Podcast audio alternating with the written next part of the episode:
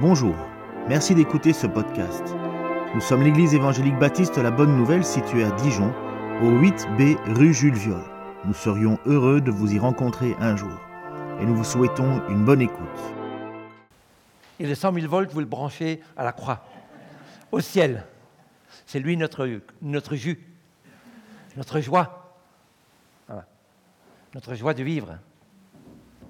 Merci Seigneur. Et Seigneur, que le Seigneur bénisse cet endroit et permette que ici vous ayez la joie de voir de vraies nouvelles naissances. Que vous ayez plusieurs fois, régulièrement, des baptêmes. Que le Seigneur bénisse cet endroit.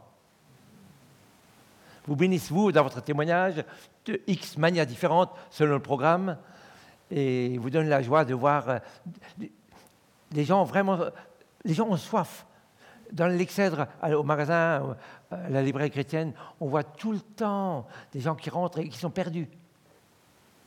Osons leur dire. Et maintenant, on ferme la pub et on va venir à la Bible.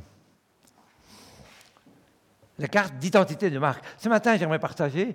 Alors, j'ai oublié mon message à la maison. Merci, Ken. Il m'a imprimé le power. Voilà, c'est, on est jeunes retraités. On oublie la moitié. Fais rien.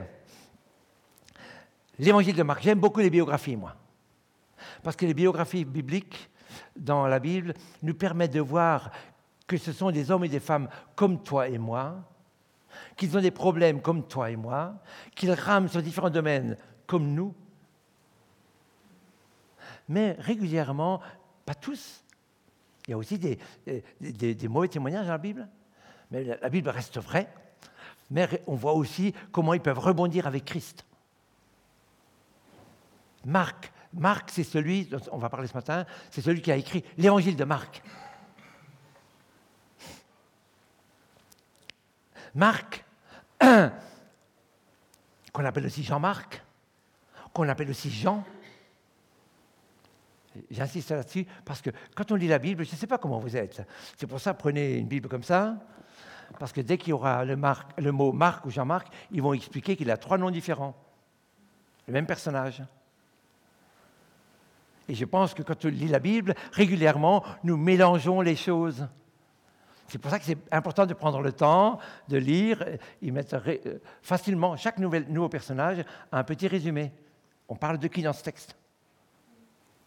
Pour bien comprendre à qui Jésus parle, je dois savoir qui il a en face. Si je ne sais pas qui il a en face, euh, je ne comprends pas ce qu'il transmet, ni comment il transmet, ni pourquoi il, vise ce but, ni pourquoi est-ce qu'il parle de cette manière. Moi, je veux vraiment savoir chaque fois Jésus à qui il s'adresse pour savoir pourquoi il dit ça. Très bon, très bon ça. Marc, Jean-Marc et Jean. Qui a écrit l'évangile de Marc? Alors, vous avez commandé des évangiles, chers amis. J'aimerais dire en résumé que il me semble que c'est le meilleur évangile à donner pour un païen, pour un incroyant. Pourquoi? Parce que Matthieu, son but, c'était, c'était quoi son but? Son public, c'était qui? C'était les Hébreux dans l'évangile de Matthieu, chaque fois qu'il cite une fête religieuse juive, il donne zéro explication. Pourquoi? Mais Parce que son public, c'est les juifs. On a du mal avec ça, hein, parce que quand il parle de fête religieuse, on ne sait pas toujours ce qu'il y a derrière. Luc, il avait écrit pour qui? Pour Théophile, euh, au dignitaire romain, païen, oui, pour convaincre Théophile. Et après, il y a, je dirais d'abord Jean. L'apôtre Jean, il a écrit à qui? L'apôtre Jean, il a écrit aux chrétiens de son époque. À peu près en l'an il a écrit, mais lui, il a principalement écrit aux chrétiens. D'ailleurs, c'est très drôle cet évangile, ça m'a un peu perturbé, parce qu'au fond, Jean, son titre de son livre, on pourrait dire quoi? Jésus-Christ est Dieu. Hein? Quand il commence, au commencement était la parole, la parole était avec Dieu, la parole était Dieu. Il veut convaincre les publics de son époque, les chrétiens, que Jésus-Christ est Dieu. Chers amis, pourquoi? Triste, hein? Il semble qu'en l'ensemble, il y a déjà des chrétiens qui commençaient à dévier de la Bible. Chers amis, nous avons besoin de toujours relire le texte. Et ce texte a plus raison que toute ma philosophie. Ce texte est au-dessus de tout ce que je peux entendre quelque part. Vous imaginez, en lançant déjà, Jésus était juste mort, et quelques, quelques années, 60 ans après, les chrétiens ont commencé déjà à dire, euh, est-ce qu'il était vraiment Dieu? Est-ce qu'il était vraiment homme? Voilà. C'est pour ça que c'est important de lire et relire. Et Jean écrit pour eux. Mais Marc, notre ami, lui, il a écrit pour les païens. Au fond, il a écrit, c'était l'écrivain de Pierre, l'apôtre Pierre. Et ce qu'il a écrit, au fond, c'est simplement ce qu'il a entendu Pierre prêcher. Pourquoi est-ce que j'aime beaucoup Marc aussi? C'est parce qu'en réalité, c'est une centaine de sections très courtes. Marc, il écrit euh, de 2 à 5, 6, 8 versets chaque fois. Il donne des sections très courtes. Donc, en très court, vous avez un petit résumé sur quelque chose, sur une histoire que Jésus a accomplie. Facile à lire pour les incroyants.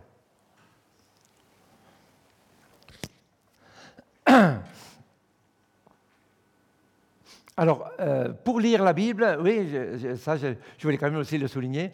Euh, si vous voulez une fois renouveler votre lecture de la Bible, euh, prenez un évangile, vous mettez sur un cahier quatre colonnes, alors ça, je n'ai pas dans mon texte, mais faites, une fois. Moi, j'ai fait ça. J'ai vraiment adoré, enfin, j'ai beaucoup aimé lire, et je me suis vraiment placé devant Dieu, que Dieu me parle. Et faites quatre colonnes. Euh, qu'est-ce qui se passe dans le texte? Quelles sont les personnes concernées?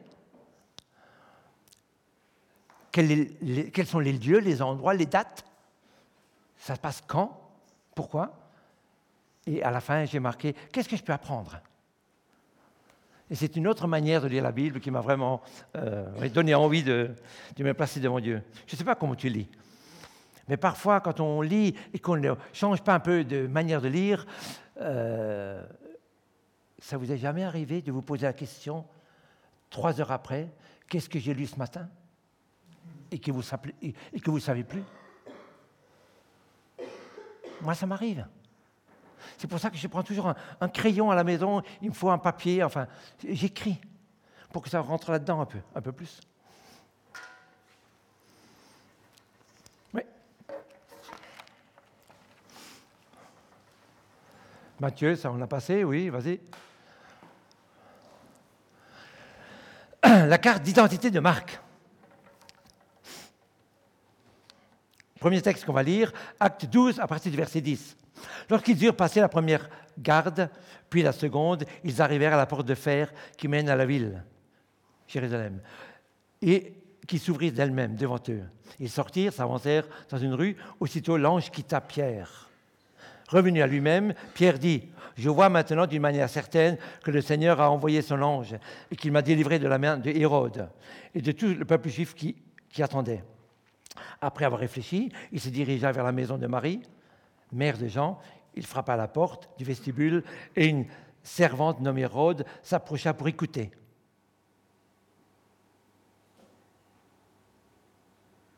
Qu'est-ce qu'on voit dans ce texte sur Marc? Que nous apprend ce texte sur, sur Marc, sur notre Marc? Beaucoup de choses, vous savez. Vraiment beaucoup de choses. Alors, quel est le contexte de Pierre? Le contexte de Pierre, c'est Étienne venait d'être lapidé. Ils ont mis Pierre en prison pour faire plaisir au peuple, et on pensait aussi le tuer en public. Alors, voilà. Hein, dans, euh, qu'est-ce qu'il y avait dans la tête de Pierre? Voilà, c'était ça. Pierre, il attendait d'être tué en public. Et nous lisons ce texte, acte 12, à partir du verset 10. Hein. Pierre, un ange le fait sortir de prison. Pierre, il va chez qui?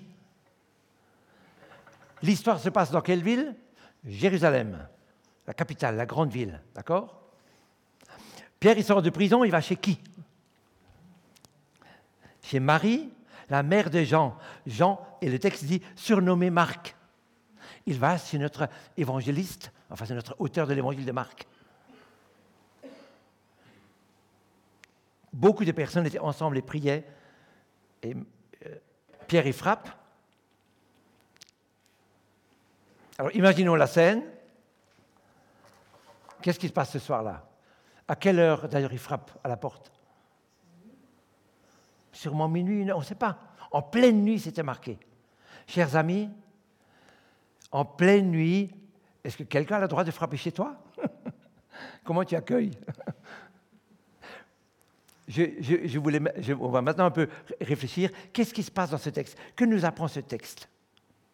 Sur la famille de Marc. Marie, sa maman, habitait en ville. D'accord? La capitale. Ça veut dire déjà quoi? Avoir une maison à Jérusalem. Hein? Ils avaient des moyens. C'est une famille à moyens. Avoir une baraque en capitale à l'époque, c'était. Voilà. Ils avaient même Rhodes, une servante. D'accord? Donc, il est né dans une famille à moyens. Mais, Pierre pouvait aller chez elle et il priait à minuit. Ça veut dire quoi, ça hein? Ça veut dire que c'est une femme, sa maman avait une porte grande ouverte. Tu pouvais toquer à minuit à la porte, quelqu'un t'ouvrait. Vous imaginez pour Pierre, euh, je me suis posé la question, pourquoi Pierre a débarqué chez eux? Pourquoi Pierre est allé chez eux? Il savait qu'il allait être accueilli. Si jamais personne vient chez toi, peut-être euh, une question parfois se poser, hein, comment est-ce que j'accueille? Est-ce que je prends le temps? Pierre savait, Pierre avait besoin de quoi? Pierre avait besoin d'être réconforté. Il voulait voir des frères et sœurs parce que le moral n'était pas bon. Hein. Donc il a toqué chez quelqu'un, il savait, ça c'est une famille qui a un cœur. Je vais être reçu, je vais être nourri.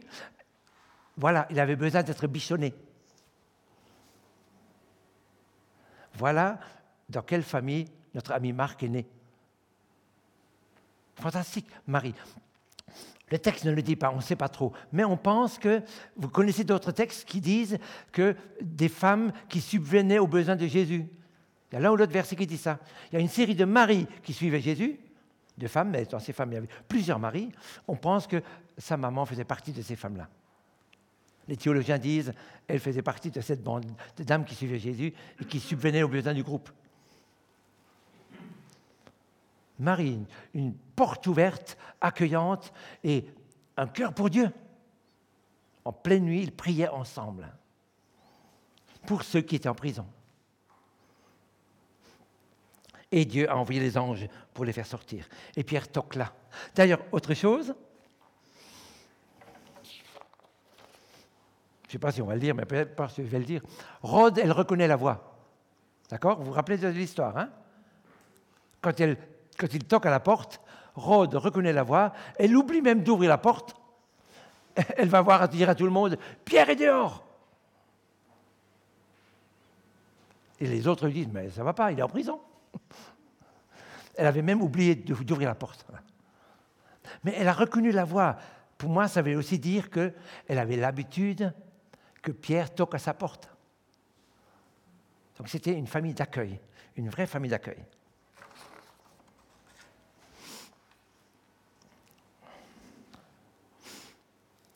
Alors son éducation, son enfance, mais vous pouvez l'imaginer avec tout ce que je viens de raconter maintenant. Famille aisée, euh, mais grande porte ouverte. Sa, maman qui faisait partie de la famille.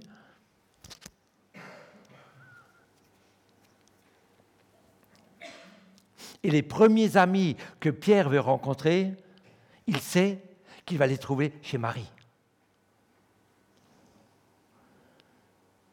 une femme qui a une famille qui a vraiment la porte ouverte. Alors, on ne parle jamais de Marie, on ne parle jamais de son père. Peut-être qu'elle était veuve, on ne sait pas. Oui. Deuxième point que j'aimerais souligner, c'est son appel au ministère. Hein, on a vu maintenant dans quel tableau il était. Douillet, voilà, il avait tout ce qu'il voulait à la maison presque. Mais un modèle de maman, un vrai modèle de maman. Maintenant, son appel au ministère. Alors, chers amis, je ne sais pas comment toi tu réfléchis. Vous cherchez des engagements pour l'Église. Alors, je ne sais pas comment tu fais. Euh, tu dis, Seigneur, montre-moi, euh, envoie-moi un ange pour, euh, voilà, pour trouver ma place. Pardon? Je vais vous raconter comment ça s'est passé pour lui. Et moi, ça m'a vraiment touché. Nous cherchons tous un appel. Hein. Dieu m'a dit. D'ailleurs, au magasin, quand j'entends ça, plusieurs fois, ça m'est arrivé de poser la question, mais comment Dieu t'a dit? Tu as entendu hein, quelque chose? Il t'a téléphoné?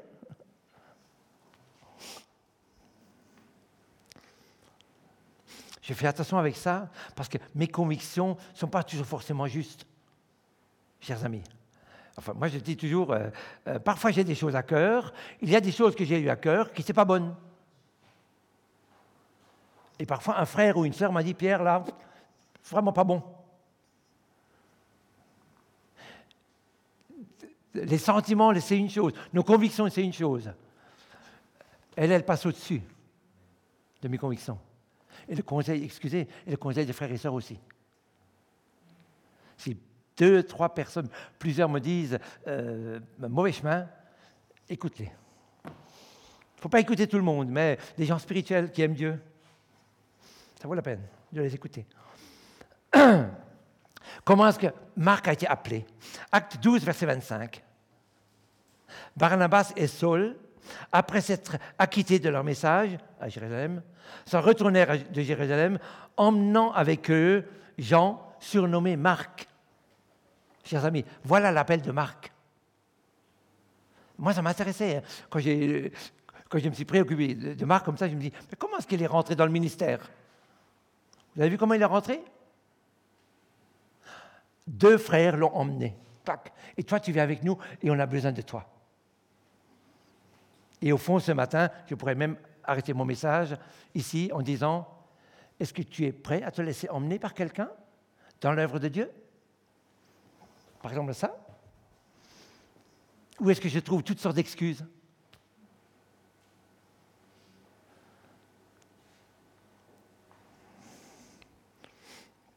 Ils ont emmené avec eux Jean surnommé Marc.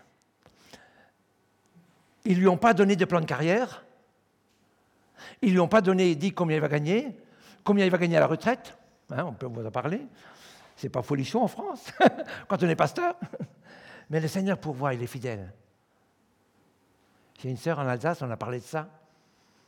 Pas dans le ministère, mais elle a dit Pierre, le Seigneur, ils, ils vivent dans une église où il y a aussi des grands, des grands moyens. Il y a plusieurs personnes qui ont des, des grands moyens.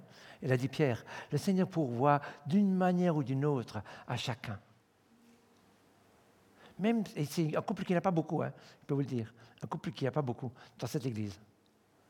Et franchement, ça m'a scotché cette réponse spirituelle. Le Seigneur pourvoit et donne à chacun ce qu'il faut. Même si moi je regarde la Mercedes de l'autre.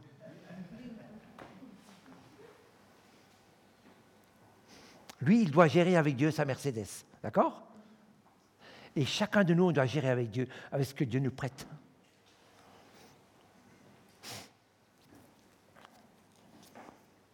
Donc Marc est entré dans l'équipe missionnaire. Il ne savait sûrement pas à quoi il s'engageait. Je ne pense pas. Euh, acte 13, verset 15. Arrivés à Salamine, ils annoncèrent la parole de Dieu dans les synagogues des Juifs et ils avaient Jean pour aide. J'aime bien ces petites phrases comme ça. Hein, ils avaient Jean pour aide. C'est Marc, toujours le même personnage, Marc. Ils ont emmené Marc. Et plusieurs fois, vous verrez dans la Bible, c'était une aide.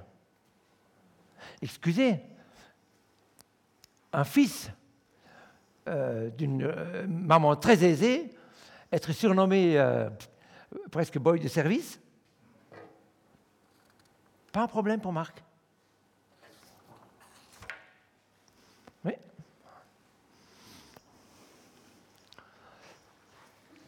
Merci. À un moment donné, Marc quitte l'équipe missionnaire. Troisième point que j'aimerais souligner, c'est le conflit. Ça nous arrive à tous un jour. Acte 13, verset 13. Paul et ses compagnons s'étant embarqués à Pasphos, se rendirent à Perge en Pamphylie. Jean se séparait d'eux et retourna à Jérusalem. Alors c'est très drôle, hein j'aurais aimé des commentaires. Pourquoi est-ce qu'il retourne à Jérusalem? Est-ce qu'il avait envie de retourner chez maman? Le texte ne dit pas. D'ailleurs, même les textes plus tard ne donnent zéro explication.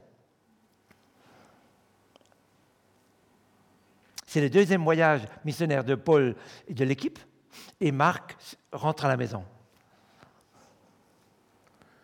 Acte 15, verset 35, Paul et Barnabas demeurèrent à Antioche, enseignant et annonçant avec plusieurs autres la bonne nouvelle de la parole du Seigneur. Plusieurs jours s'écoulèrent après lesquels Paul dit à Barnabas, Retournons visiter les frères dans toutes les villes où nous avons annoncé la parole du Seigneur, pour voir dans quel état ils sont. Barnabas voulait emmener Jean, surnommé Marc, mais Paul jugea plus convenable de ne pas prendre avec eux celui qui les avait abandonnés, quittés depuis la Pamphylie, et qui ne les avait point accompagnés dans leurs œuvres. Ce dissentiment fut assez vif pour être cause qu'ils se séparaient l'un de l'autre. Et Barnabas, prenant Marc avec lui, s'embarqua pour l'île de Chypre.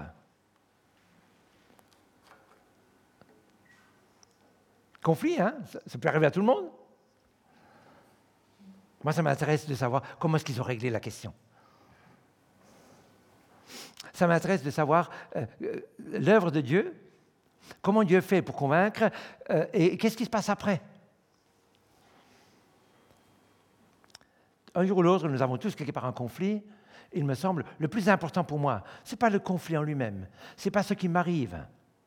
Pour moi, le plus important, c'est comment je le gère.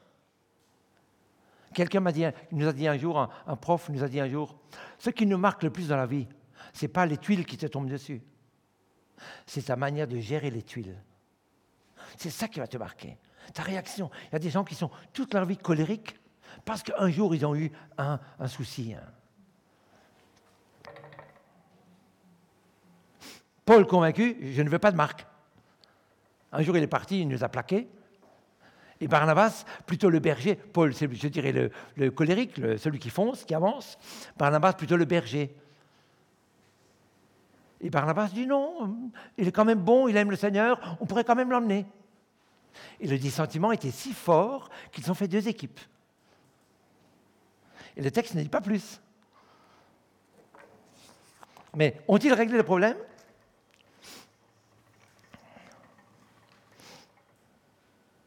Après le premier concile à Jérusalem, Paul veut repartir, deuxième voyage, d'accord? Ils viennent de passer 15 ans ensemble pour cette série de premières implantations. Et, au fond, Marc est fautif que les deux responsables ont, un gros problème à gérer. Et ils font deux équipes. Parfois, faire deux équipes, ce n'est pas un problème pour Dieu. La question c'était, est-ce que vous allez régler vos différends? C'est ça la question de fond. Avoir, pour moi, des divergences d'opinion, ce n'est pas un problème. Nous, on fait souvent l'erreur de croire que, puisqu'on a le Saint-Esprit, nous, devons tous être uniformes. Nous devons avoir une même pensée. Ce n'est pas vrai ça, chers amis. J'ai bien aimé Gilson. Euh, l'autre jour, on avait une réunion pour l'Excèdre. Et sa manière de voir les différentes dénominations en Besançon, il a dit, au fond, c'est différentes expressions de Dieu. Même si parfois je ne comprends pas. Même si parfois ce n'est pas ma tasse de thé. ne fait rien. Est-ce que je peux accepter que Dieu bénisse aussi euh, quelqu'un d'autre qui fait vraiment autrement que moi?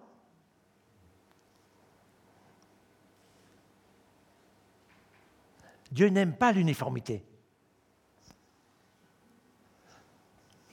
On ne sait pas Non, non, ça va.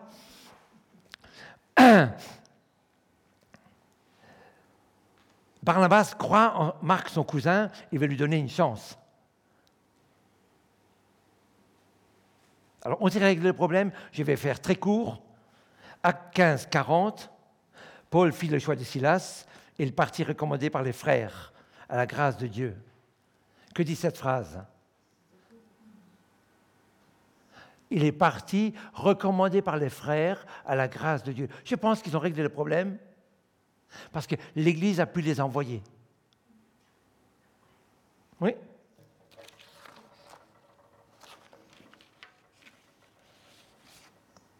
Non, non, c'était bon, chérie. Non, c'était bon. Fais-le. Ont-ils réglé le problème? Oui. Sinon, l'Église n'aurait pas pu les envoyer. Je ne crois pas que l'Église, au début, tout au début, aurait dit passez au-dessus de vos problèmes et allez. Non. Ils ont dû parler ensemble, ils ont prié ensemble, en gardant la, la différence d'opinion. Quand nous avons un conflit, il me semble souvent, notre problème, c'est que je ne règle pas avec la personne. Je pense que quand je laisse l'herbe pousser dessus, ça passera. Et un jour, ça va se régler. Chers amis, non.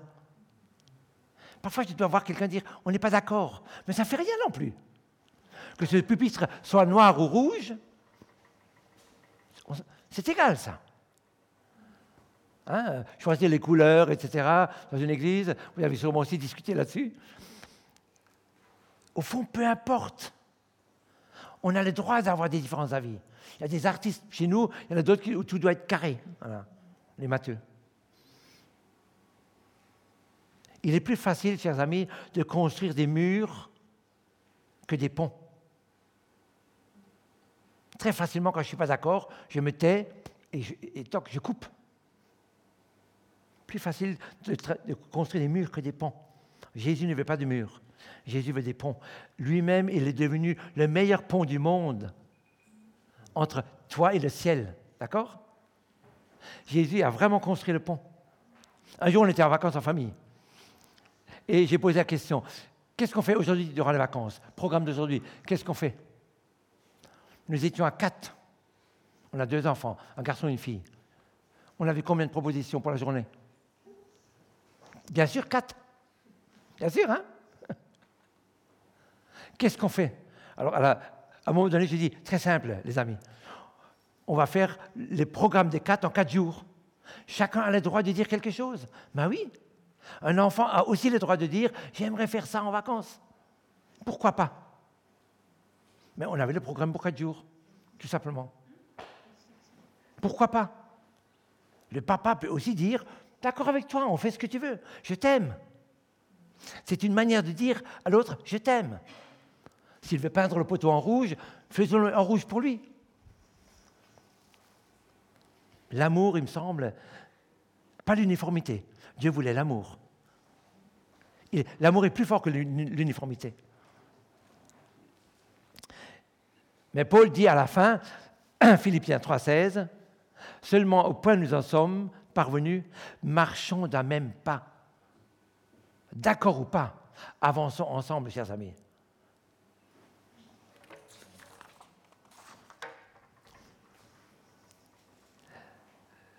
Quand j'ai mon cœur au service de Dieu, Dieu peut, chers amis, vraiment nous bénir, vraiment nous utiliser.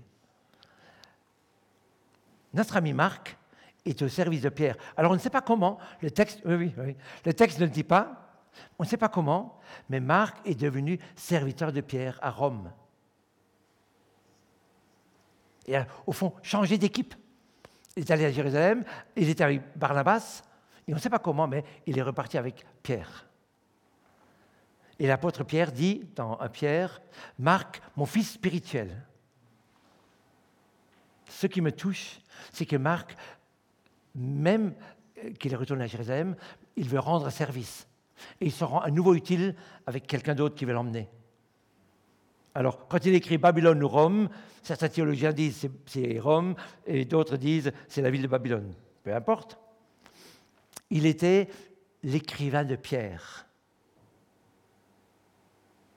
Et les théologiens sont tous d'accord pour dire que, en réalité, l'évangile de Marc est né de quelle manière? Mais Pierre est décédé à Rome, ou à Babylone, peu importe.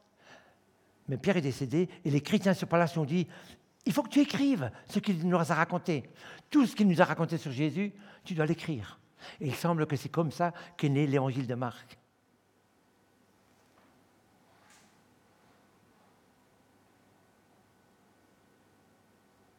Ça vous dit quelque chose? Au service de Dieu, serviteur, je pourrais même parfois dire, il était presque le cow de service. Dieu a fait de ce serviteur un écrivain de la parole de Dieu, chers amis. Vous voyez le miracle? Quand j'ai réalisé ça, je me dis waouh Toute sa vie presque, il était au service d'eux. Et sans le savoir, Dieu l'a utilisé pour écrire la parole de Dieu. Il a écrit l'évangile de Marc et il semble aussi qu'il a écrit les différentes épîtres de Pierre. C'est lui qui a écrit. Pierre, il était illettré. Quand tu sers Dieu, Tu ne sais pas comment Dieu va t'utiliser un jour et transformer ce service. Tu donnes un évangile à quelqu'un, mais tu ne sais pas.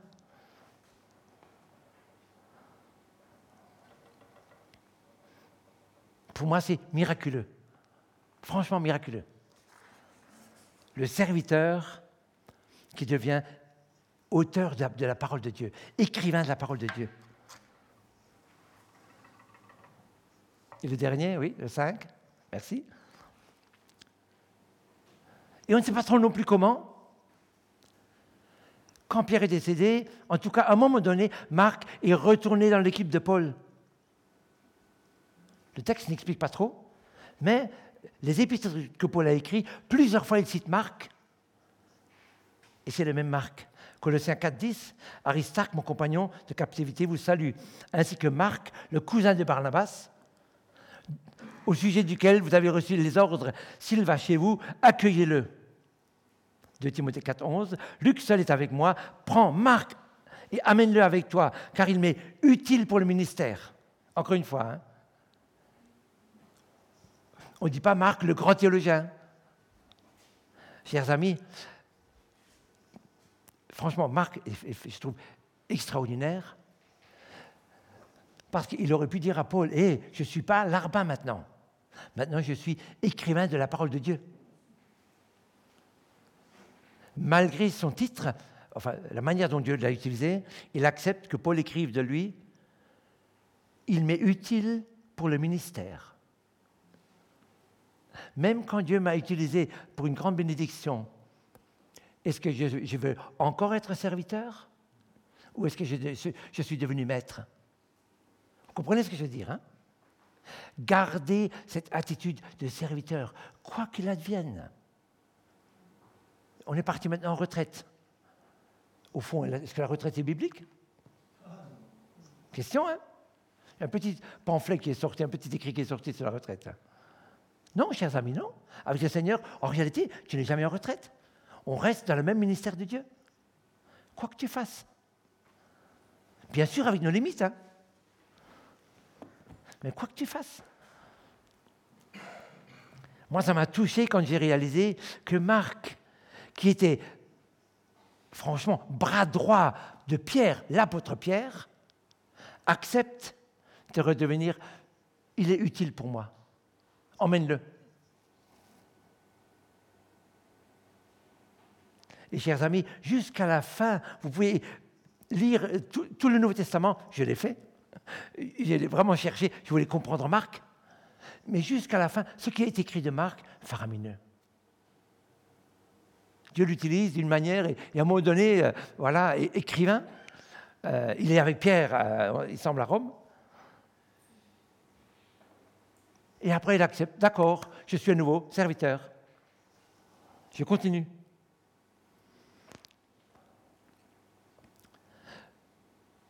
2 Timothée 4.11, enfin il y en a plusieurs textes comme ça. Hein. Quelle humilité Quelle humilité jusqu'au bout Et c'est comme ça que je vais arrêter mon message avec cette dernière question. Cher ami, est-ce que je suis serviteur à la de Dieu?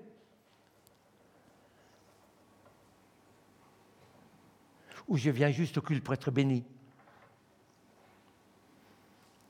Est-ce que je veux cette semaine être utile pour l'œuvre de Dieu? Souvent, nous disons, Seigneur, moi j'aimerais voir ton œuvre, j'aimerais... Franchement, quand nous prions ensemble au magasin le matin, Seigneur, aujourd'hui, permets que nous puissions parler de toi à quelqu'un qui passe. Franchement, la journée ne passe pas sans que quelqu'un rentre et pose une bonne question. Si je mets Dieu à l'épreuve dans le sens que je vais être utile pour lui, franchement, c'est des, prières où Dieu répond. Entre autres d'une manière ou d'une autre, peu importe. Et peu importe ma place, peu importe mon titre. Seigneur Jésus, merci. Merci maintenant pour ces moments passés ensemble. Merci pour ces beaux témoignages de Marc dans la Bible. Merci pour ta grâce aussi dans la vie de Marc, qui a pu servir Barnabas, Paul, Pierre. Merci. Et merci que tu l'as utilisé.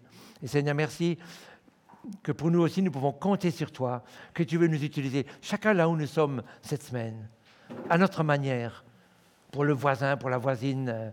Seigneur, nous voulons être utiles pour toi. Nous voulons vraiment rester à ton service. Merci pour toutes tes grâces, pour tes bienfaits, pour ton Esprit Saint, pour ta présence dans nos vies. Merci que tu nous renouvelles aussi. Béni sois-tu, Jésus. Amen.